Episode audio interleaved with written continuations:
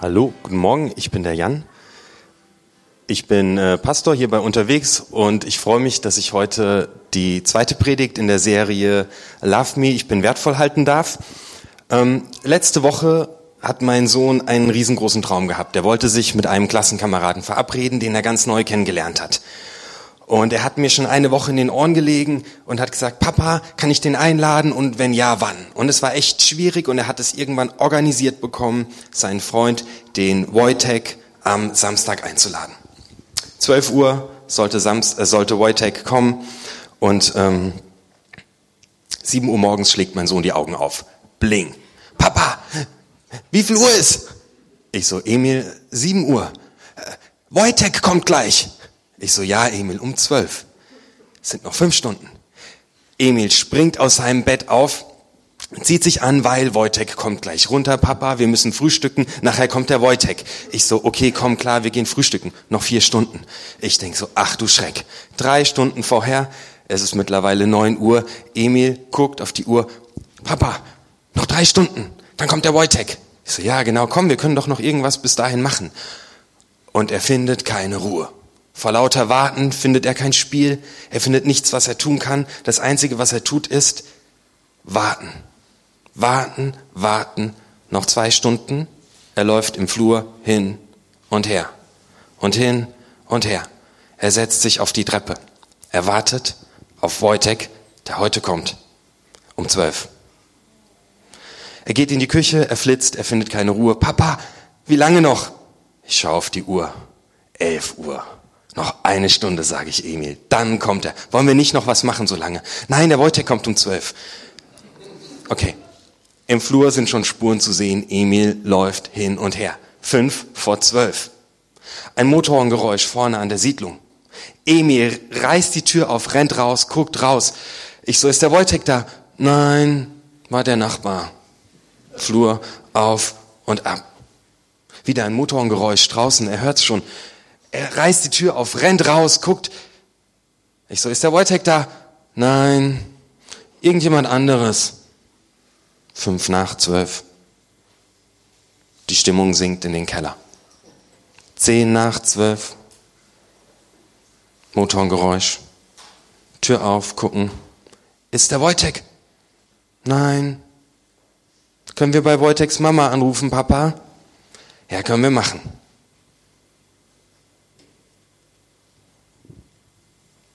Wie es weitergeht, äh, erzähle ich gleich.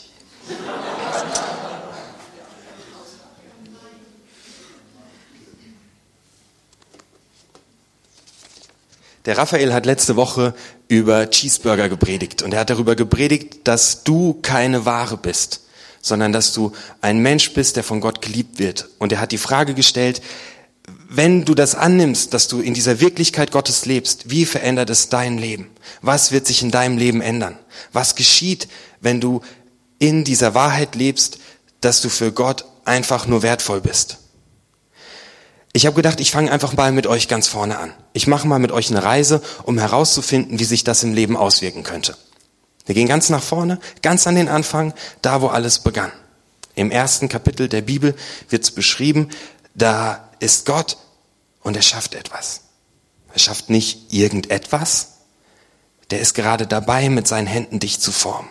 Und da entstehst du.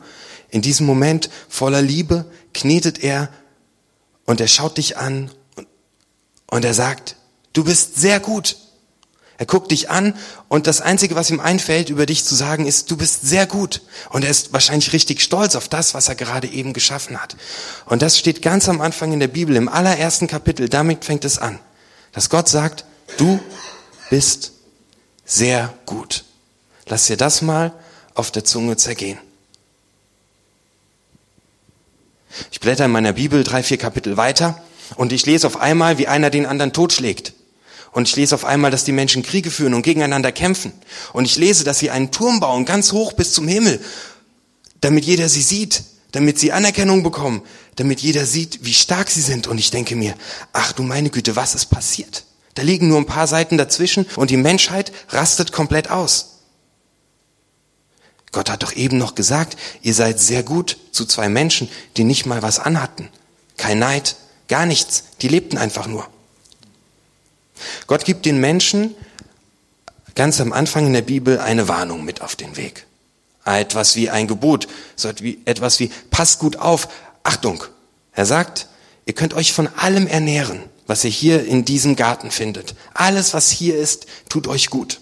Es ist richtig gut für euch. Esst davon, bis ihr satt seid.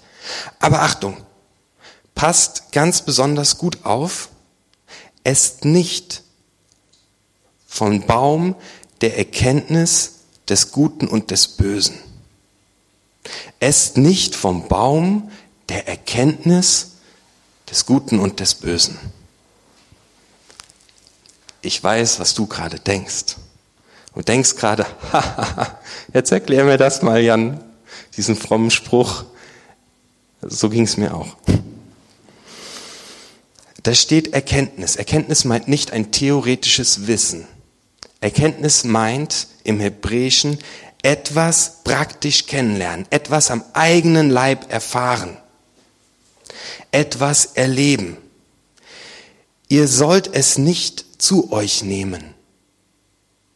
Ihr sollt es nicht in euch aufnehmen, das Gute und das Böse zu erfahren. Ihr sollt nicht die Herrschaft darüber übernehmen, selbst zu entscheiden, ob ihr gut oder ob ihr böse seid. Ihr sollt es nicht zu euch nehmen, ihr sollt es nicht in euch aufnehmen, selbst die Entscheidung zu treffen, ob ihr gut oder böse seid. Denn ich sage, ihr seid sehr gut. Vertraut mir. Ich schätze euch wert. Ich liebe euch. Vertraut mir. Esst nicht von dieser Erfahrung, selbst entscheiden zu müssen, ob ihr gut oder böse seid. Fangt nicht damit an, aus eigener Kraft gut oder böse zu sein. Tut es nicht. Das ist eine Warnung, steht ganz am Anfang. Und dann geht die Geschichte weiter. Vielleicht kennst du es. Die Schlange kommt an zur Eva und äh, zischt in ihr Ohr, sollte Gott es wirklich gut mit euch meinen? Sollte. Ein ganz kleines Wort. Und Misstrauen schleicht sich ein in die Beziehung. Sollte. Und sie essen von der Frucht. Klassisch sagt man Apfel, könnte auch eine Orange gewesen sein. Sie essen davon. Und auf einmal erkennen sie selbst gut und böse. Denn Gott kommt und er stellt den Adam zur Rede und er sagt, die Eva ist die Böse. Die war's. Und die Eva sagt, die Schlange ist die Böse. Die war's. Hinter unserer verzweifelten Jagd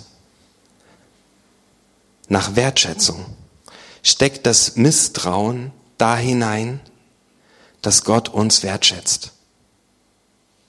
Wir tragen ein Misstrauen in uns, dass Gott über uns ausspricht, du bist sehr gut.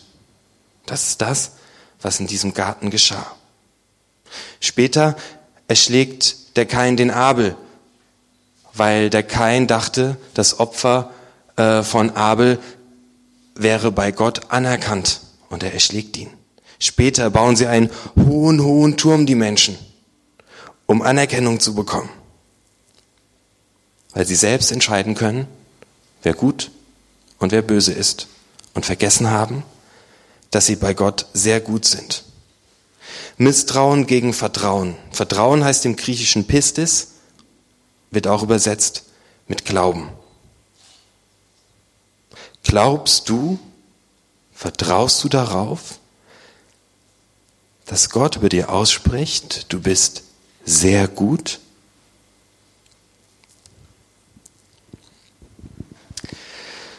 Der Emil telefoniert. Er ruft an, er traut sich, er holt die Klassenliste raus, äh, er findet die Nummer von Wojtek darin und ich höre ihn am Telefon reden. Ja, hallo, hier ist der Emil. Ähm, ist da die Mama von Wojtek?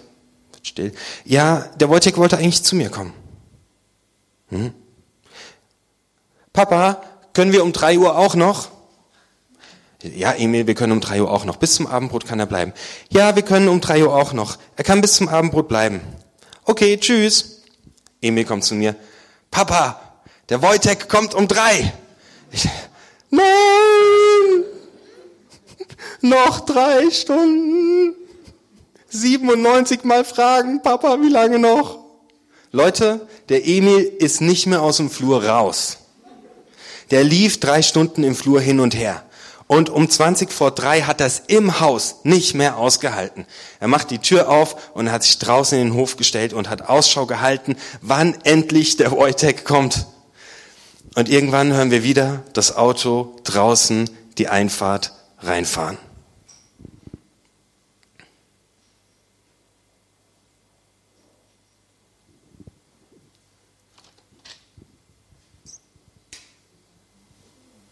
Ich erzähle später, wie es weitergeht.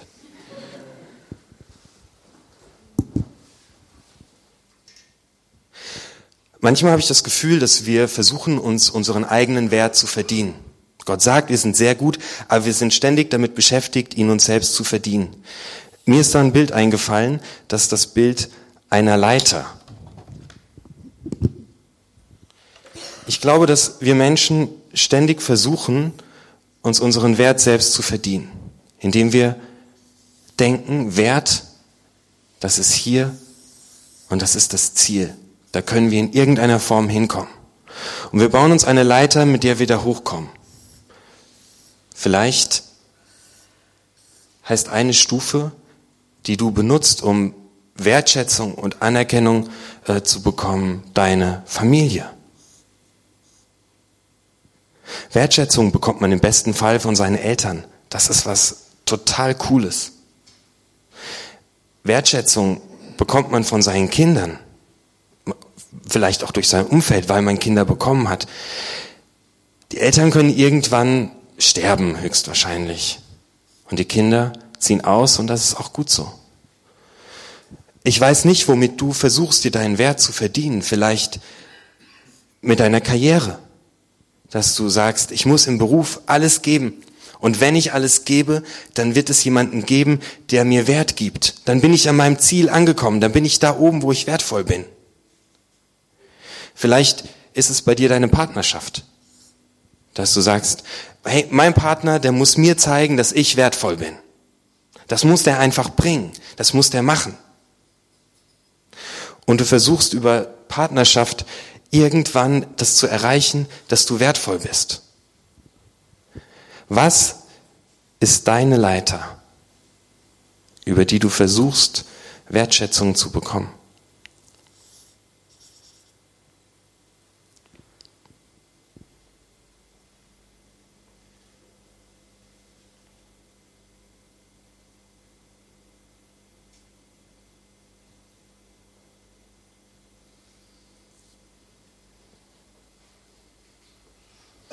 Diesem Bild ist Wertschätzung abhängig von Erfolg und Misserfolg. In diesem Bild ist Wertschätzung abhängig von Gelingen und von Scheitern. In diesem Bild ist Wertschätzung abhängig von Anerkennung und Ablehnung, von Gut und von Böse.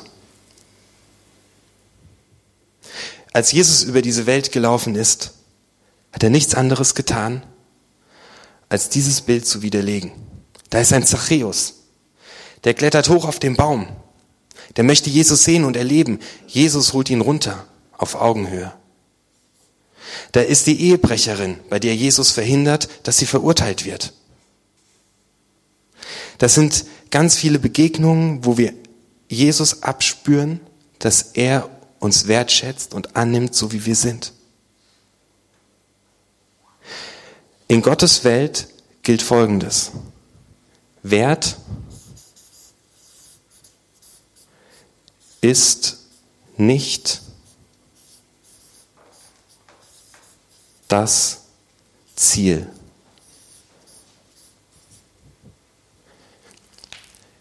Wert ist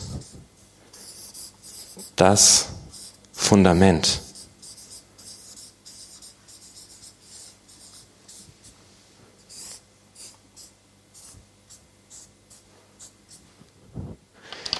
Es ging nie bei Gott darum, dass du irgendetwas tun musst, um wertvoll zu werden. Es ging nie darum, dass du eine tolle Familie haben musst und Karriere machen musst und dass deine Partnerschaft top läuft. Es ging nie darum, das Ziel zu erreichen, wertvoll zu sein, weil die ganze Zeit schon Gott über dir ausspricht, du bist sehr gut. Das ist das Fundament, auf dem du stehst. Jesus, Telefon.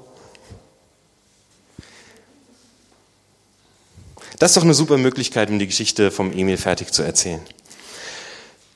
Er steht auf der Straße, das Auto kommt an, der Wojtek steigt aus, der Emil springt ihm entgegen und auf einmal war die komplette Spannung weg.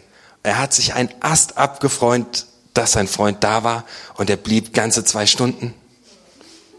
Und ich dachte mir, und sieben Stunden Stress vorher, und er hat sich nur gefreut, dass er da war. Das erinnert mich total an meine Lieblingsgeschichte aus der Bibel. Und vielleicht kennst du das auch, dieses Gefühl, auf jemanden zu warten. Während du versuchst, die Leiter hochzuklettern und alles richtig zu machen, wartet Gott die ganze Zeit darauf, dass du zu ihm kommst. Es gibt diese Geschichte in der Bibel von den beiden Söhnen, von denen einer wegläuft. Und wenn ich das mit dem Emil vergleiche, der rennt der Vater die ganze Zeit im Flur rum und er nervt irgendwie den gesamten Hausstand, weil er rennt die ganze Zeit umher und er kann gar nicht an seine Arbeit denken, weil er sich so nach, danach sehnt, dass sein Kind endlich nach Hause kommt. Und er findet keine Ruhe und er hat zittrige Hände und er guckt viermal nach, ob das Essen, ob alles gerichtet ist und ob das passt. Und er kann es kaum aushalten. Und dann sieht er draußen am Horizont, ganz weit weg, sieht er einen kleinen Punkt und er rennt raus vor die Tür und er guckt und er guckt und er guckt und es ist der Eselskarren vom Nachbar. Und er geht wieder rein und seine Knechte denken schon, oh Mann, wenn endlich der kommen würde, auf den er wartet, dann könnten wir wieder unseren Job machen. Und wieder sieht er einen Punkt am Horizont und er rennt vor die Tür und er schaut. Ah, ein Rindergespann von irgendeinem anderen Bauer. Und dann hört das Klappern ganz leise und er rennt vor die Tür und er schaut und er sieht einen einzelnen Menschen anlaufen und er schaut ganz genau hin und er erkennt schon am Gang, es ist sein Sohn, von dem er schon immer wusste und nie vergessen hat, dass er sehr gut ist. Und er rennt ihm entgegen. Er rennt einfach nur los. Er will keine Minute länger warten. Es wäre ihm verschwendete Lebenszeit, noch eine Minute zu warten. Kann er nicht. Er kann nicht stillsitzen. Er rennt los. Er rennt, bis er bei ihm ist und er schließt ihn in die Arme. Und der Sohn fängt an zu entschuldigen, sich zu entschuldigen, sagt, Vater, ich bin's echt nicht wert.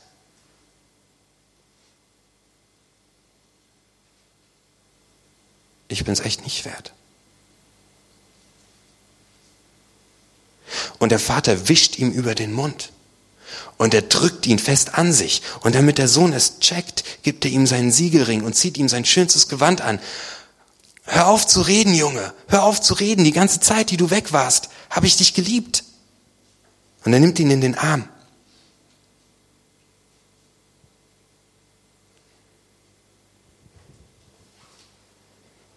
Es gab einen Punkt bei Adam und Eva, es gibt einen Punkt in meinem Leben, wo ich Gott gegenüber misstrauisch bin,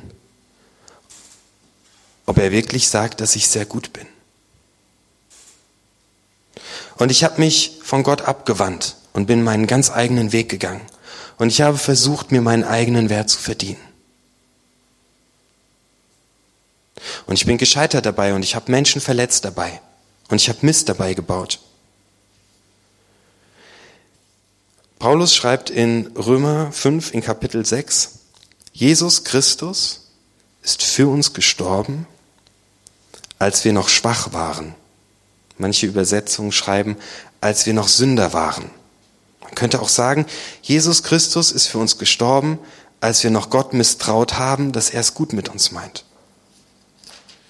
Das heißt, er starb für Menschen, die zu diesem Zeitpunkt noch gottlos waren schreibt er weiter. Als du noch überhaupt gar keine Ahnung davon hattest, dass es Gott gibt und dass der dich liebt, hat er sein Leben schon für dich gegeben. Dabei wird sich Vers 7 schon kaum jemand finden, der für einen gerechten Menschen stirbt. Wenn überhaupt, dann ist höchstens jemand bereit, sein Leben für einen Menschen herzugeben, der Gutes tut. Aber Gott beweist seine Liebe zu uns dadurch, dass Christus für uns gestorben ist, und zwar damals, als wir noch mit Schuld beladen waren. Das Krasse ist, du läufst seit deiner Geburt, läufst du auf diesem Fundament. Das war immer da. Das war nie weg. Das, fühl mal mit deinen Füßen den Boden. Fühl mal kurz den Boden. Hast du's? Das war immer da, dass du wertvoll bist. Schon immer. Römer 8, Vers 36 steht, nichts kann uns trennen von der Liebe Gottes. Du kannst dich auf den Kopf stellen.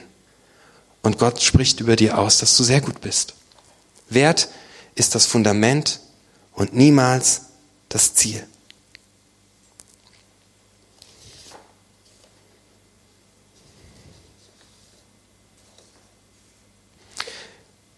Wir sind gescheitert, weil wir misstraut haben und kein erschlägt den Abel. Und Gott selbst kommt hier runter auf die Erde in Jesus Christus, um mir und dir in deiner Sprache zu sagen, hey, ich liebe dich.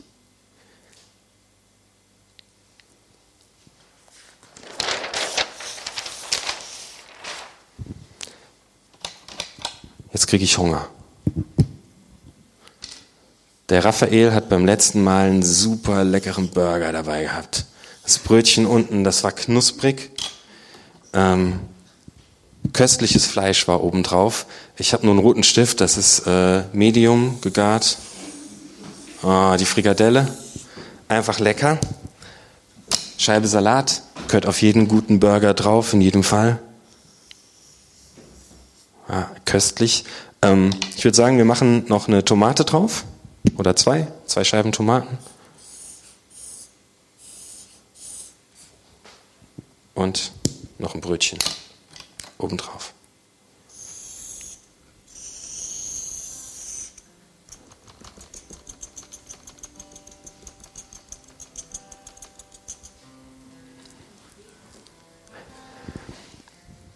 Was für Auswirkungen hat das auf mein Leben? wenn ich hier draus lebe und hier drauf gehe? Was kann ich tun in meinem Alltag, um nicht zu vergessen, dass ich da drauf stehe?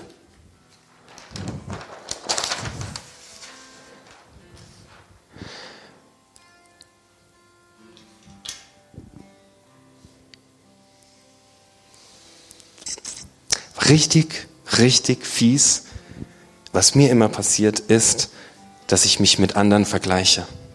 Ich bin ein Burger und ich freue mich eigentlich total darüber, dass ich ein Burger bin, als dieser leckere, ultra, mega coole Doppelwhopper vorbeikommt.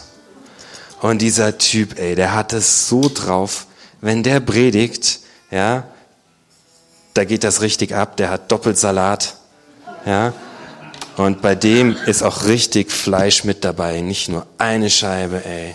Das haut richtig rein. Wenn der Schlagzeug spielt, äh, da zittert die ganze Bude, da klatschen alle.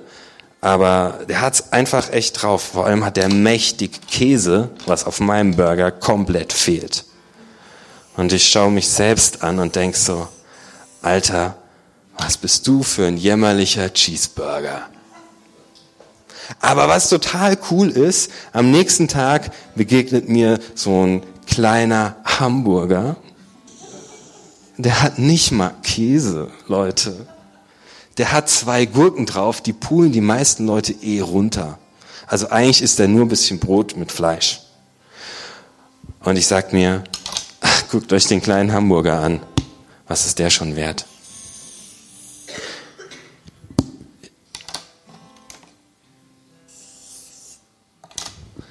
Vergleichen ist der absolute Tod. Wenn du anfängst, dich mit anderen zu vergleichen, wirst du immer verlieren. Du wirst immer verlieren und irgendjemand wird bei der Sache immer verlieren. Beim Vergleichen gibt es nur Verlierer.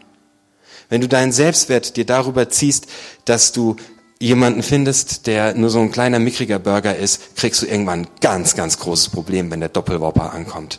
Weil dann bist du nämlich äh, stehst du ganz schlecht da. Vergleichen, schreib dir das echt auf, schreib dir das hinter die Ohren, ich muss mir das jeden Tag merken.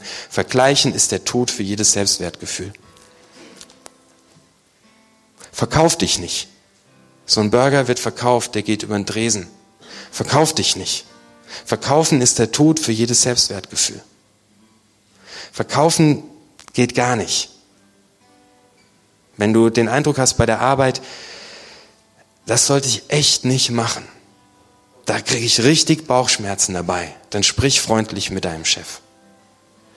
Wenn Freunde Sachen von dir wollen, wo du sagst, eigentlich habe ich gar keinen Bock drauf, dann sag es nett.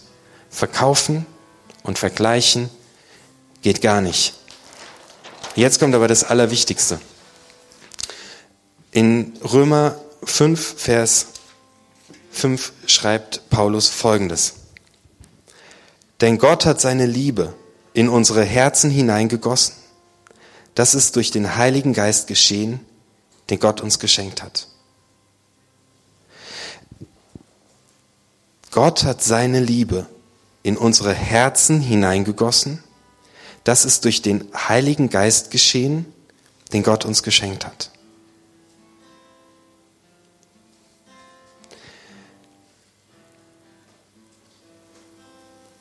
Für mich war es so, dass ich mein Leben lang Gott misstraut habe, dass der mich wirklich liebt. Und dann gab es einen Moment, ich habe mir eine Ohrfeige verpasst, weil ich mich selbst nicht mehr leiden konnte. Ich habe mich gehasst, weil ich andere Menschen verletzt habe. Ich bin mit mir selbst nicht mehr klargekommen. Ich stand morgens im Bad vorm Spiegel und ich habe mir rechts und links eine reingehauen, weil ich nur gesagt habe, Jan, du bist böse. Und an diesem Morgen ist mir Jesus begegnet. Und er hat 20 Mal zu mir gesagt, Jan, ich hab dich lieb. Jan, ich hab dich lieb. Ich liebe dich. Und ich habe entschieden, dieser Stimme zu vertrauen und nicht meiner eigenen. Ich habe mich entschieden, nicht mehr selbst zu entscheiden, ob ich gut oder böse bin, sondern Gottes Geschichte, Gottes Wahrheit zu vertrauen. Wenn du sagst, hey, ich kann es gar nicht so richtig spüren, ich würde es aber gerne, ich würde es gerne in mir drin haben, dann hast du heute die Möglichkeit, ähm, der Raphael und die Heike, die stehen hinten und beten für dich, dass der Heilige Geist in dich kommt und seine ganze Liebe in dir ausschüttet, dass du es spüren kannst, am eigenen Leib erfahren kannst, dass du von Gott geliebt bist. Diese Möglichkeit hast du heute und das ist eigentlich das Wichtigste. Das geht noch vor diesem äh, Vergleichen.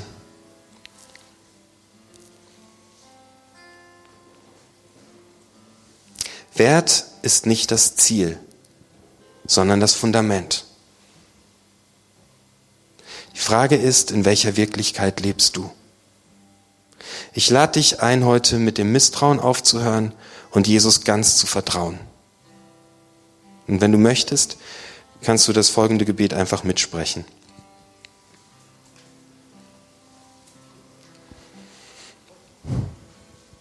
Jesus, ich danke dir, dass mein Wert nicht davon abhängt, ob ich einen super Job mache.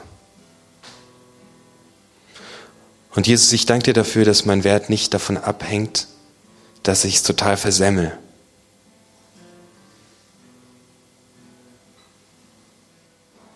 Jesus, ich danke dir, dass du mich einfach wertschätzt. Und zwar jeden Tag neu. Ich danke dir dafür, dass ich nicht irgendjemand sein muss, sondern dass ich bei dir einfach sein darf. Das ist einfach großartig.